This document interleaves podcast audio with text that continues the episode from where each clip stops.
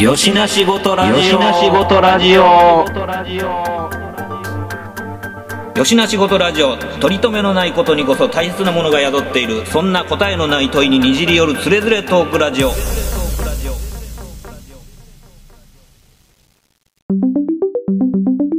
吉の仕事ラジオやって吉野仕事ラジオ知らん。はい始まりましたよしな仕事ラジオ、お相手はトミーとちーです。はいでスペシャルゲストですよほい。ね、あのーまあまあ、前のね、放送でもまあ、あのーこの人は絶対呼ぶぞ、なんていうことを言って、そうですね。はい。ね、もう解禁賞ペースでメールをいただいたりしてます。もう、頼りね。吉な仕事ラジオ聞いてもらってる方にはもう名前だけはもう知っていただいていると思うんですけれどそもう、ですね。今回初めてのゲストで出演してもらうということです。ほい。はい。この方です。どうぞ。はい。はいどうも、しげやん です。やえー代れー。表って言ったらいいんですかね。お便り代表ですね。ね。まあ、毎度毎度ね、いろいろこう僕らの至らないところもちゃんとこうデータ保管してもらうメールをいただいてましてそ。うです。はい。細かいとこもね、なんか拾っていただいて、こっちがまたこう答えたくなるような文面がいっぱい返ってきてる。そう、またええ感じに誘い水をね。そうなんですよ。誘い水がね、もういい感じ。急に面が締まる感じだ よね。いただいてるわけですけども。はいはい。で、まあまあ、あの、シゲアンはまあ、あの、前にもばらしてますけど、まあ僕の、まあ古くからの友達なんです。そうなんですね。はい。で、まあまあ、それでなんか最初からまあ聞いていただいて、で、はいまあいちいちまあ、僕の、まあ、おぼろな、こう、昔の、こう、記憶なんかを、こう、ちゃんと保管してもらって、そうやってメールで教えてもらったりとかしてるわけなんですけれども、はい。はい。で、まあ、あのー今回はね、あのーまあ、何を話すかというと、はい。あのー僕、去年行ってきたんです。で、去年何行、ってきた。うん。何行ってきたかっていうと、ほうほうあのー新橋演舞場でやってた、ナウシカ歌舞伎を見てきたわけです。はいはいはい。テレビでもちょいちょいちょっとありましたね。はい。ね、あったでしょそうなんですよ。ちらっと流れてました。で、まあまあ、それを見に行ったんで、これまあまあ、あの、なんて言ったらいいのかな、こう、まあまあ、とにかくすごかったはすごかったんですけども、おい。これどんな風に、あの、レポートしたら良いのやらっていうのもあったんだけど、まあ、それがね、ちょうどまあ、あの、この間、えー NHK でなんかそれのこう、メイキングみたいなやつをこう特はい集したはりとい。かしてそるんのなのがあをったんですね。はいはい。あって、それまあまあ見てたわけですよ。で、まあそれを見返したことで、なんか、あ、なるほどなとこう、合点が行くこともあったりとかしたんで、うんまあまあちょっとこう、喋れるかななんて思ったんで、いまあまあはいこのタイミングで、はい。ちょっと喋ってみようかなと。なるほど。まあなんか身近な人では、あれをじゃあ、僕は私は見に行ったよっていう人は、もう多分トミーぐらいしかいないんで。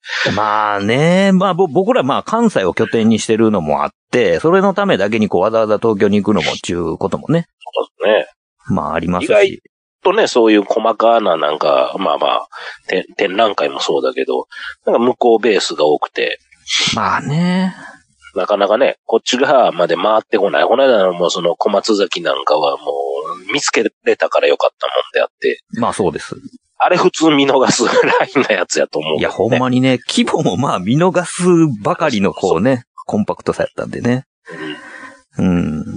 で、まあまあ、そのなんか、シゲアンの方も、ちょっとその辺のことをちょっとうんあの、前にね、ちらっとなんかそういう話題が出たこともあって、ほいほい。うん、なんか興味がありそうやっちゅうことやったんで、ほいほいまあこう、シゲアンを迎えて、ほんならちょっとその話をちょっとしてみようかなとはい。いう感じなんですけれども。はい。まあまあ、あのー概要、概要っていうほどのもんでもないですけど、まあまあ、あのーみんな知ってる、みんな大好き、スタジオジブリはい。の、まあまあ、スタジオジブリがジブリになる前ですよね。なる前に、まあ、宮崎駿が作った、まあ、風の谷のナウシカの、まあ、劇場版があり、まあ、それをこう、まあ、あの、完全保管する形で、まあ、漫画がありますと。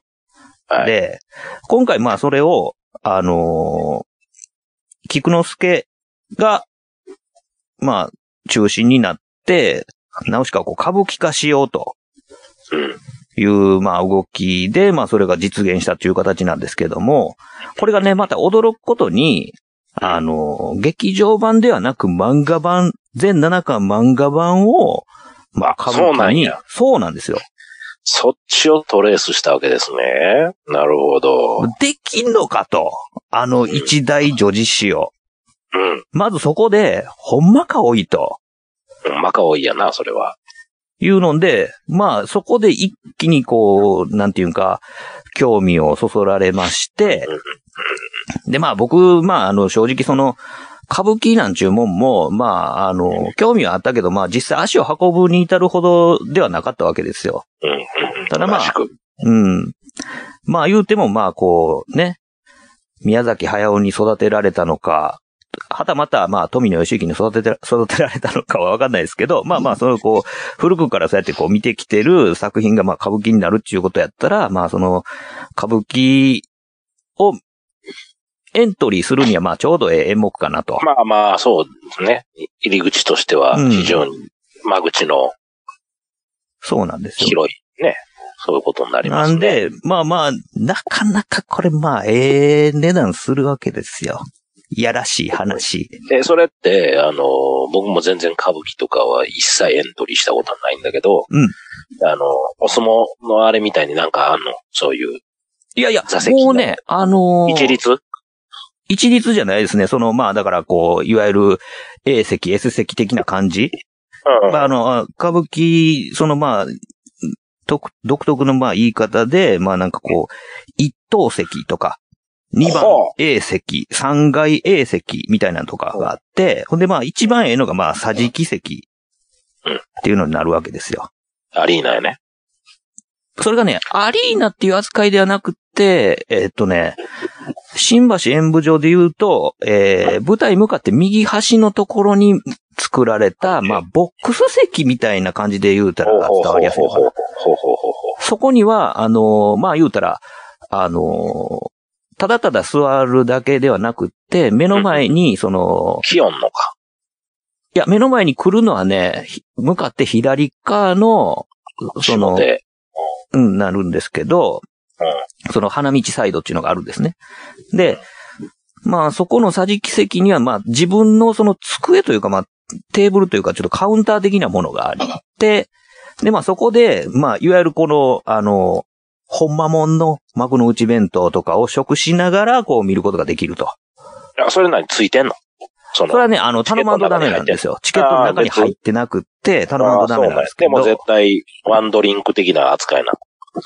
おーでも必ずしも頼まんでもよくって、僕、だからそれ頼んでなくって、あの、中の、その、演舞場の中の、あの、なんていうのかな、こう、定食屋みたいなところで、あはいはいはの、い注文して、そこに食べに行くみたいなスタイルを選んだんですけどね。あおいおいおいうん。なんか逆にその方がいろいろ楽しめるかなと思って。ああ、そうやね。うん僕もだ、そのトイレ行ったりして、トイレの形みんな好きやったりとかああ、そう、そうななんです、そうなんです。いやうんなんかちょっとうろうろもできるしな、なんて思って。で、まあそんな形で。だからまあ僕、その、えっ、と、この、えー、ナウシカ歌舞伎は、あのはい午前の部、午後の部と、まあ、大きく二つに分かれてまして、で、まあ、あのえっ、と、11時ぐらいにスタートするのかな。ほんで、なんかまあ、こう、終わりは、もう夜の、なんかもう、7時とか8時とか、そんなノリになるぐらいじゃあの、結構がっつりやん。がっつりもう超長時間演目なんですよ。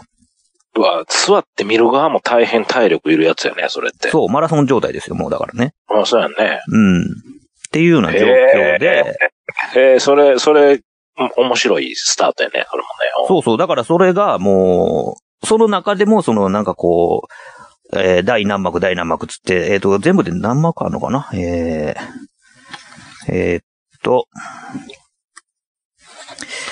幕で言うと、全7幕になるのかなうわすごいなうん、うん。今、午前午後言うだから、一瞬、あの、ジャニーズの3回回しとか4回回しかな、思って。と思うでしょそうじゃないんですよ。それのぶっと、まあ、そらね、あの漫画原作の7巻を全部やろうと思ったら、まあ、それでもまあ、だいぶ走らんとあかんわけですよ。うんうんうん。うん。っていうのを、まあ、それで、まあ、やってのけるというような状況やったわけです。すごいな。うん、ボリュームねで、まあ、僕は、その、まあ、午前の部は、その、桟敷席で見て、で、午後の部は、その、まあ、えー、一等席の、その、花道袖うんうんうん。で見るっていうパターンで、まあ見たんですけれども、まあね、あのー大体まあそういう形とタイムスケジュールでまあ行われるんですけど、まあ、全体の感想としては、はいようやったなと。うん。なるほど。いや、僕も聞かされただけで、その時間数とか考えただけで、どえらいね、ボリュームが。うん。そうなんですよ。イデオンの映画2回回しぐらいの感じ いやまあまあ、確かにね、あのーなかなかその情報量的にもそんな感じですよね、言うたら。 ?2 回回しぐらいね。うん。で一幕は、あの、均等に2時間ずつぐらいな感じですか。そうやね。うん、大体でもそんなもんで、うん。その幕の中にも第1話、第2話とかっていう風にまあ細分化されてて、で、そこにまあこう転換とかもちょっと入ったりとかするんだけど、うん。だけどまあその間もちゃんとその、なんていうかな、こう説明するために、あのーまあ言うたらこう、幕、鈍調みたいな幕が、まあそのこう、ナウシカのタペストリーになってて、それでまあ言うたらこう、ストーリーのこう全体像を説明しながら次の幕に繋がっていくみたいな形になってるんですね。で、うん、あのー一応なんていうのかな、あのーイヤホン解説みたいなやつの貸し出しもあったんで、一応まあこれ出た借りて、出た。やっとこうかな、みたいな感じで。まあ、それはね、まあ、まあまあ、あのー漫画の直しか、原作直しかを、まあまあ、あの、ようよう読んでる人とかやったら、まあ別になくても大丈夫かな、みたいな。うん。まあ、いろいろそういう、なんていうんかな、こう、情報を保管するような形での解説っていうのがナレーションで入ってきたりとかする。 え、そのナレーションは安田成美とかじゃなくて。ちげえな。安田なるみではないな、確かに。うん。そううん。そう。 で、その、ナウシカで、その、安田成美掘り込んでくるのも、まあ、なかなかの話ですよ、それもね。え僕、あの、レコード買った口の人なんで、ああ、そっちだいや。そうなんですよ。レコード買った口の人なんで、まあ、徳間ジャパンと徳間書店に何分の1か育てられてるとはう思う。んうん。で、あの、その、安田成美が歌ってたあの歌は、細野晴臣なんですよね。はい。で、もともとは何やったら、細野晴臣にサウンドトラックも全部任せようかっていう話やったんやけど、ああ、その、歌舞伎時代ね。うんいや、じゃなくて、あの、そあ、の、本編うん、劇場版の当時ね。安田成美の主題歌あったでしょあれ、主題歌だけなんで、あの、久石城じゃなくて、細野晴臣やねんっていうのは、実はまあ、こう、本当は全部細野晴臣に投げるつもりやったっていう話なんですよね。なるほどな。それがまあ、いろいろな事情が重なり、その子まあ、あの、ピンチヒッターというか、そういうので、久石城が起用されたことによって、久石城宮崎駿の快進撃が始まるわけですよ。なるほど。もしかしたら、細野晴臣ラインで B って言ってた可能性もあるってこと可能性もありますね。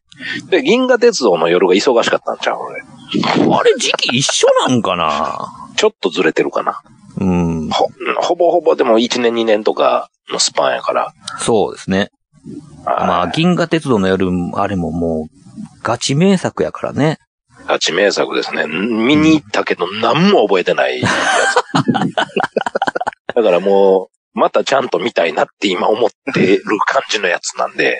ね、あほれんまにね、あなあの、まあもう、もう脱線承知で喋りますけど、あの、はいは あれ、ごめん。改めて、その、まあまあ、宮沢賢治のこう、銀河鉄道の夜を読み返して、ほい。ほんで、もう一回見てください。あ、じゃあそういう流れで今、押して受けたんで。あのね、まあ言ったら、あの、増村博士やったっけあの、まあ猫みたいな、二足歩行の猫みたいなキャラクターはいに、はいカンパネルラ。うん。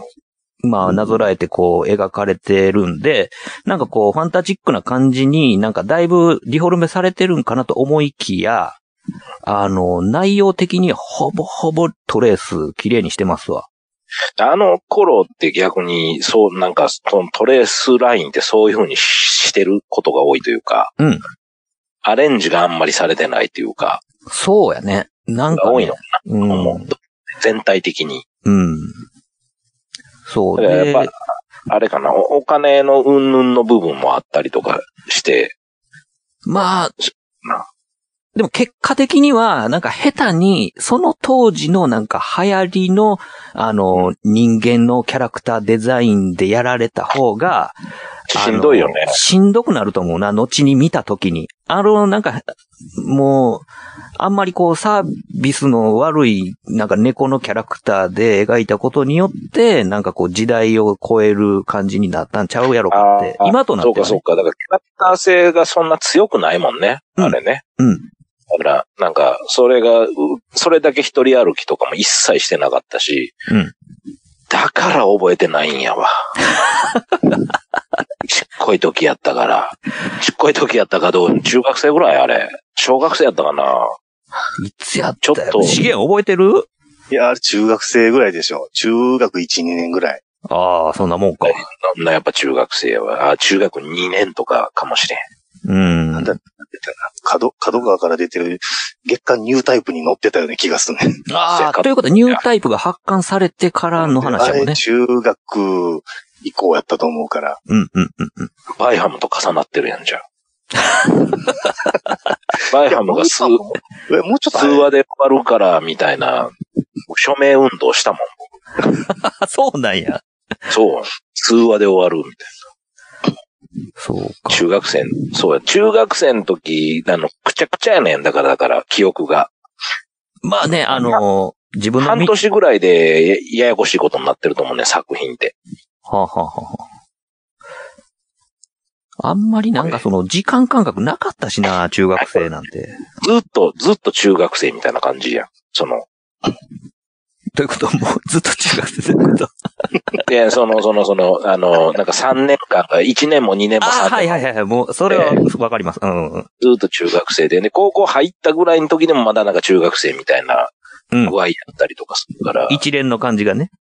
そうそう。うで、ん映画結構見には行ってるのよ、劇場に。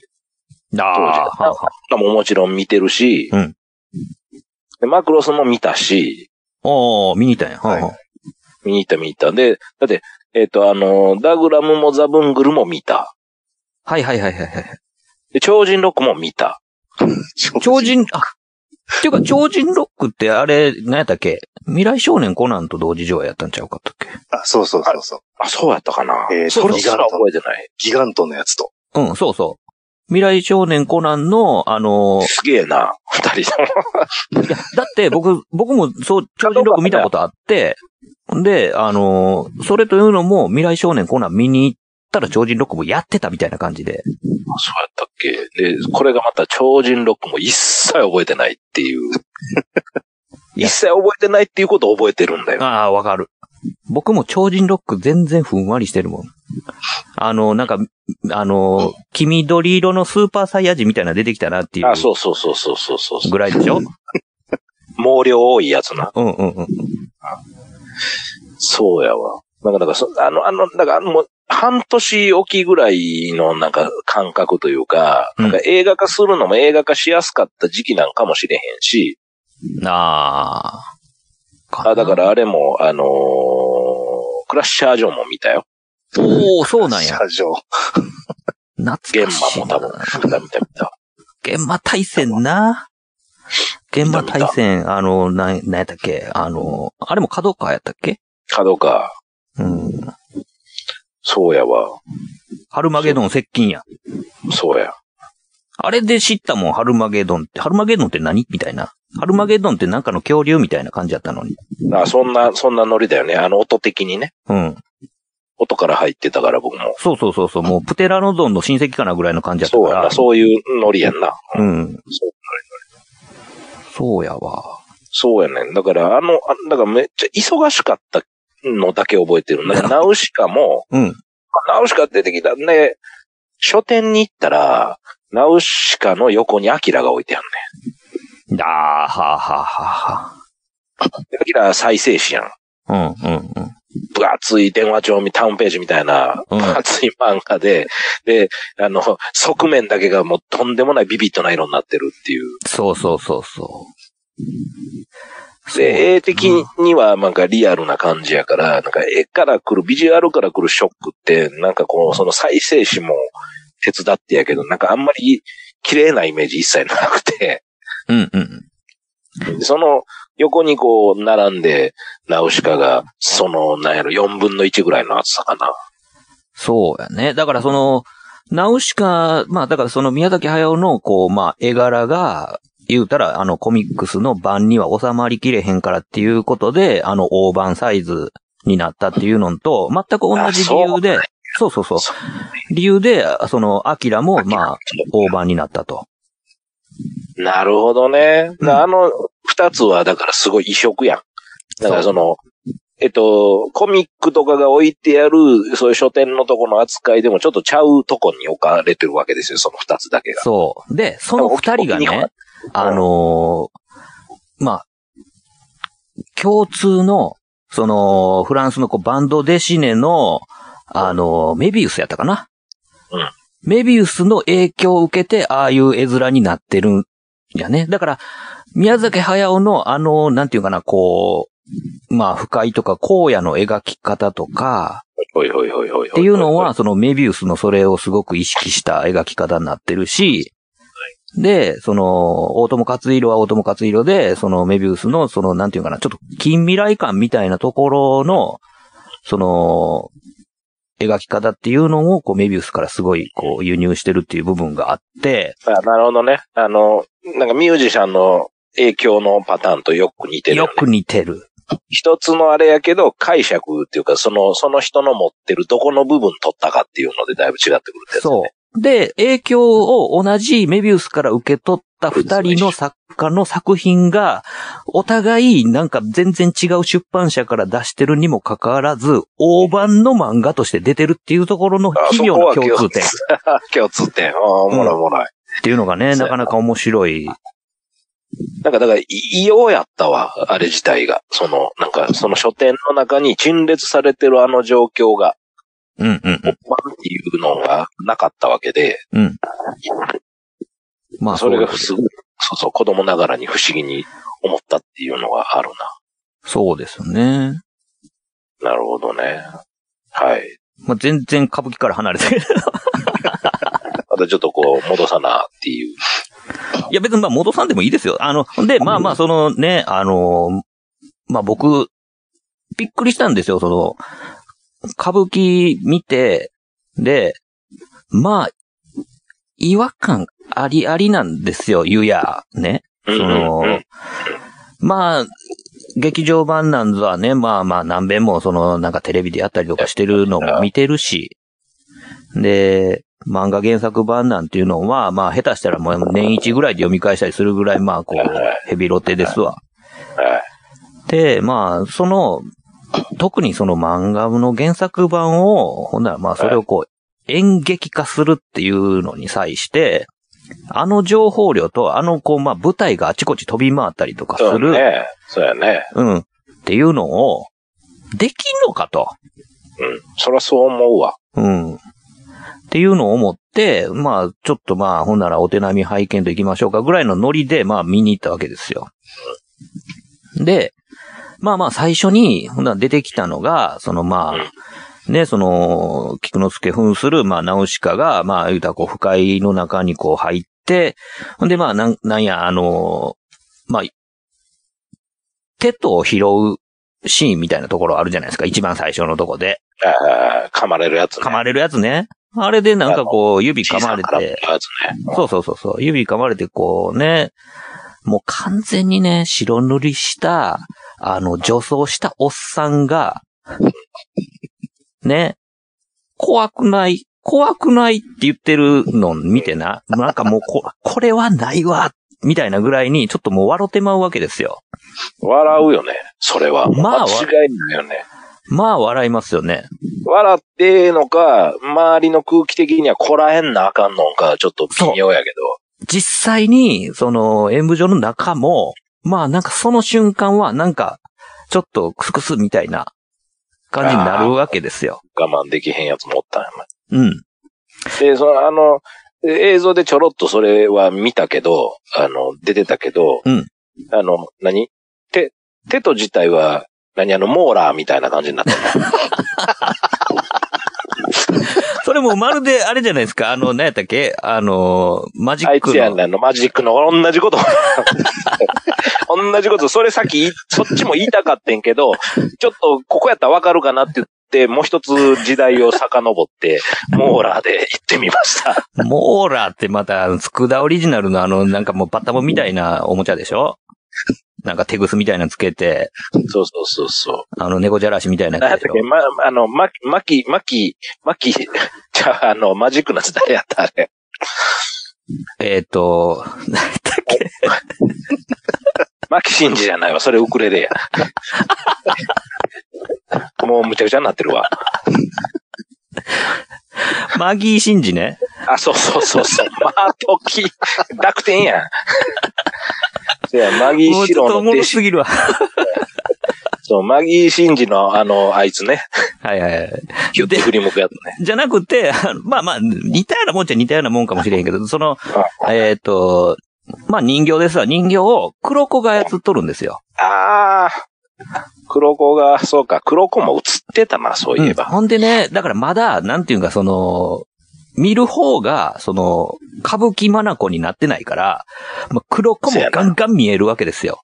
うんもうなんか、あの、自分でこうフィルターまだかけれてないわけですよ、黒子に対して。はいはいはいはい。それが、なんかまあ、あの、テトっぽいぬいぐるみをこう、コトコトっと動かして、でまあ、この、その、ナウシカの肩口にこう、バー乗せて、で、キキーっとやっとるわけですよ。はいで、それでこう、指噛まれて、怖くない怖くないって、まあ、おっさんがのたまってると。まあ、それはね、まあ、ちょっとまあ、こう、絶対笑ってまう感じなんですけど、でもね、もうその後、もう、そのなんかこう、歌舞伎まなこになっていくんですよね。なんやあしなるほら。どね。なるほどね。でも、そんだけ長かったらなるわな。仕上がるわな。そうなんですよ。えらいもんでね。で、いやいや、もうな、あの、みんなそれなりに生きてきてるから早いよね、順の。そう。だからね、こう、あっという間に、その、歌舞伎マナコとして、そうやってこう、そういうエフェクトがかかるわけですよ。なるほど、なるほど。ほんなら、まあ、黒子も見えへんし、おいおで、いそういう、まあ、なんか、ほんまに、ね、女装した白塗りのおっさんに見えへんくなるわけですよ。もうちゃんと、まあ、ナウシカになるわけですよ。で、まあ、その、七之助扮するナウシカなんかは、ちょっともうなんか、綺麗な姉ちゃんになってくるわけですよ。なるほど、なるほど、なるほど。なんやったら。ぐい、ぐいっと持ってかれるわけね、それは。はい。そう。もうね、完全にもうなんか入っていくわけですよ。あのイリュージョンっていうのは大したもんでね。やっぱり昨なんや日、ろ、あの、演、演劇とかも割と、芝居とかもそういうとこあるやそうなんですよ。ん。時間長いとね。うん。やし、やっぱりね、なんかその、モニター越しじゃないっていうのはやっぱすごい、大きいな、お大っきいきいわ。それはわかるわかる。あの、お笑いも同じっすわ。ね。はい。笑ってまう。うん。で、やっぱりその、なんていうのかな、その、ほんまに生で人間が動いてて、ほんで、その、踏み鳴らす舞台の足音とか、ほいほい、ほいほい。まあ、その服の、まあ、絹ずれとか、息遣いとか、で、一応なんかまあ、マイクフォローもしてるけども、バンバン肉声届くわけですよ。うん。ってなったら、これね、やっぱ、そう見えるんですね、不思議と。それはすごいよね。やっぱりだから、なんか、さらに僕らそんな訓練受けまくってるから、自然に。はいはいはい。だからそのマナコもなんやろう。とんでもないよ。ハズキルーペとか超えてるぐらいのこうマナコなわけや んかいや、ほんまにほんまにほんまに。そうなんですよ。で、まあ、すっかりそれでこう、エフェクトがかかって、はいはい。もう、そういう風に見れるようになるという、だからまあ、あのー歌舞伎もそうやってこう、まあ、昨日今日できた表現方法じゃないっていうところの底力を見せつけられるわけですよ、そこで。うん。で、あのー松屋、尾上松屋がその、ユパ様やったりとかするわけですけどねはい。はいはいはい。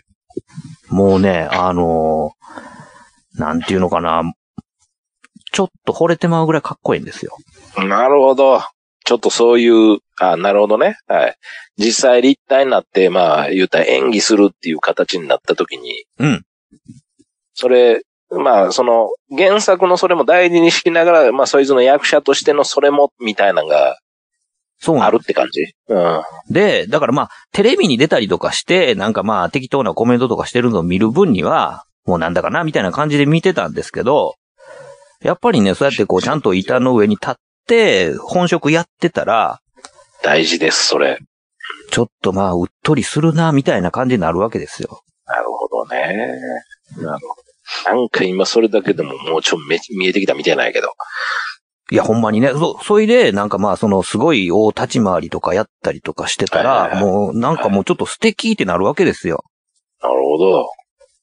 で、ほんで、まあ、ユパなんていうのは、まあ、あの結構、なんていうかな、こう、盛り上がりのところで、こう、まあ、あの、大役果たして死んだりとかするじゃないですか。おいおいおい。もう軽くユパロスですよ、そんなもんね。なるほどね。松屋みたいな感じになるわけですよ。なるほど。もう声を出さずにいられなくなるわけや。松屋もう見れへんのかってなるぐらいの勢いで。で、やっぱすごいのが、なんかその、こう肉声がやばいなっていうことですね。やっぱそうあれがだからもうトミーが何回かこの合ってる中でも話したけど、やっぱ表現力やで。うん。もうその、ボリュームのそいつの持ってる、言ったら音の塊というか、うん音って形ないけど、塊はなんかもうあって、うんそれをこう届けようと思ってこう出すっていう部分と、やっぱだからそういうなんか芝居の中で静かになってるシーンでは、いや、ちゃうねんな、このボリュームと塊はみたいな、そのなんかやっぱその人が持ってる音の形みたいなんで、演技は特にやっぱ出るっていうか、出ますね。ねで、それ生で見てると余計やんか。うん、うん。あの、言い方古いけど、ブラウン管、まあ、液晶とかってつ、むちゃくちゃ削れるから、それが。いや、ほんまそうですね。うん、それすごい感じた。喜劇、喜劇一つとってもそうやね。あの、僕、だから吉本新喜劇見に行って、生で見に行った時に、もう、クソードワロタっていうのはもう、あ、それをすごい感じたことがうん、あるか。もう何十年か前の話やけど。ですよね。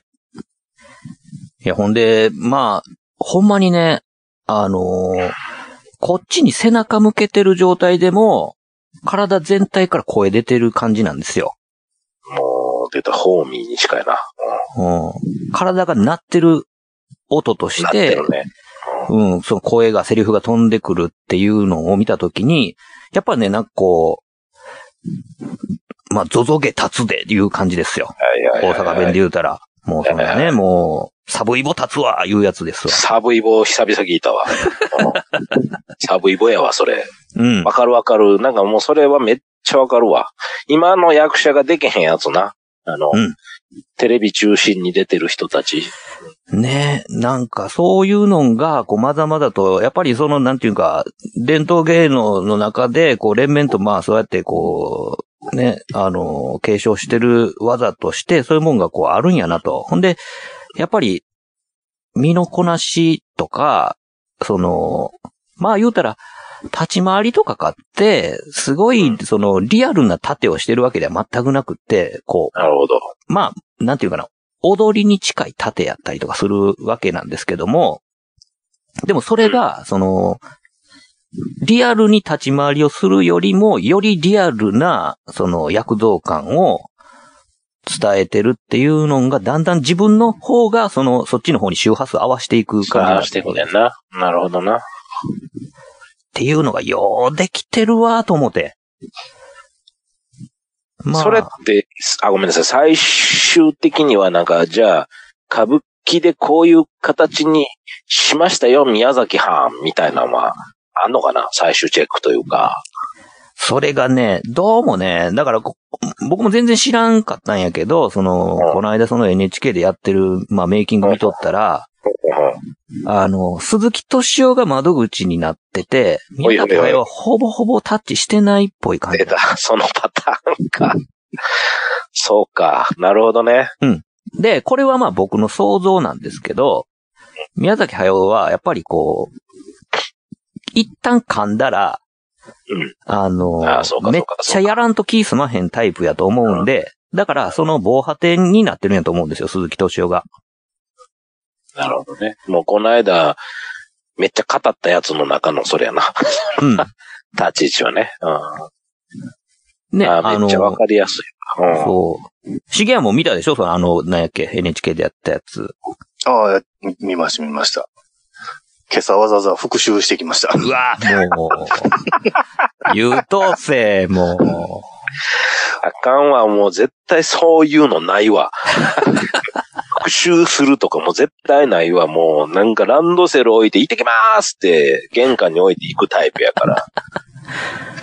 ととりあえずね、あの、歌舞伎そのものを見てないし、うんえー歌舞伎にも全然こう、通業してないんで、とりあえず見とこうかというので、えらう。ねー。もう脳、脳、脳情報のまんま言ってるよ。それでそんだけ喋れたら十分ですよ、そんなもん。いや、だけど、だから今の話の中で気になる、やっぱだからボリューム、そいつの持ってるボリュームとか音の塊とか出し方っていうのが結局その、なんか表現力とかにつながってるっていう面では、うんあの、表現系だからその板付き系の表現系はもう結構一緒。あのそうかも、ジャねン。ル変わっても、うんこれが楽器であっても、やっぱ楽器のボリュームを自分の腕前で操作しよるから、うん、決して音響を介してとか PA 介してっていうところじゃなくて、うん。うん。やっぱりその盛り上がりとか盛り下がりとか、うんまあ、そういうところ、マイナーメジャーっていうのはやっぱもう綺麗に楽器を操る人って綺麗にやらはる、プロでやってはる人って。うーん。だからすごいやっぱ上手。で、それは、あの、大道芸ラインとかでももちろんそんな感じ。うん、うん。うまいことやりよるなと思って、オンオフっていうのを綺麗に出しよるっていうか、そうだね。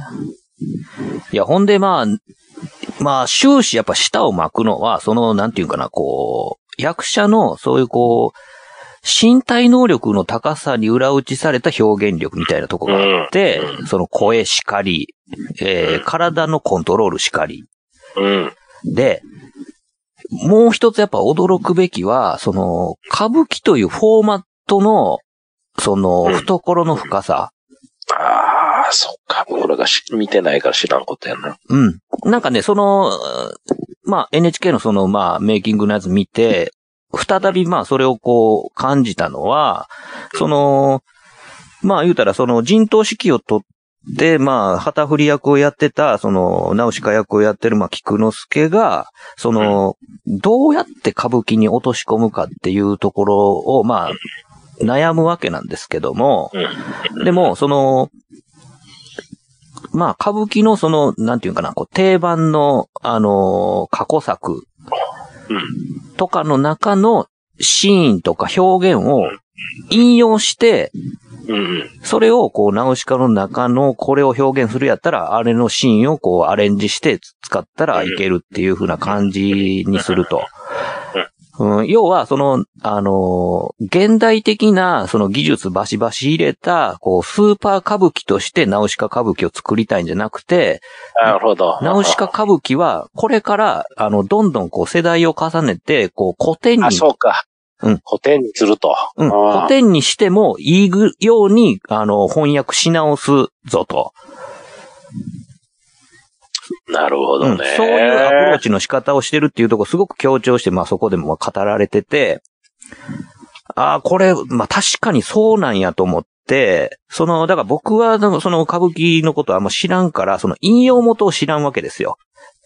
うん。だけど、そ、そこにはまあ、なんていうのか、こう、昨日今日培われたようなもんとは違う、その、まあ、連綿とこう、まあ、古典の中で磨かれた表現方法っていうのを、こう、まあ、転用して、アレンジして、そこに持っていってるっていうのは、なるほどそうかってすごい、まあ、膝を打つようなところがあって、うんうん。うん。っていうのがあったんで、要はその、そういうふうな、その、まあ、人知の及ばないとか、まあ、普通やったら舞台上だけで、人力だけではもう無理な表現とかっていうものを、今までも、あの、いろんな古典ではそれを表現してきているわけですよね。例えば、まなあ、るそほどのね、なるほど。あの、幽霊的なもんとか、はいはいはい化け物的なもんとか、それっていうのは、あの、あるいはオウムの表現であったりとか、はいはい。あー例えばまあ、その、えっ、と、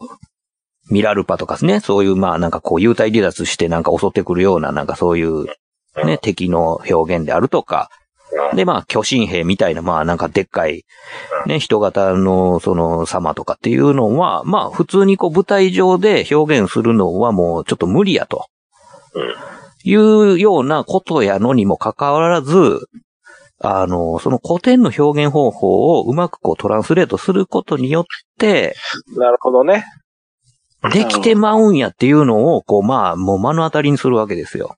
なるほど。極端な話、物がなくたってっていうことやな。物がなくても、まあ、その表現力で、そうそいうう。大きなものとかは、ある程でいけるみたあいるな。程度いける。そして、それが、なんかその初心者の僕でも、それを感じるに十分な、その表現として成り立ってるっていうのが、えげついなと。エフェクトも過剰じゃないってことやんね、それは。うん。だからね、それが、なんか、もう、歌舞伎のその底力というか、表現力の懐の深さをうん見。せつけられたなっていうので、まあ、すごい、まあ、舌を巻いたわけですよ。なるほど。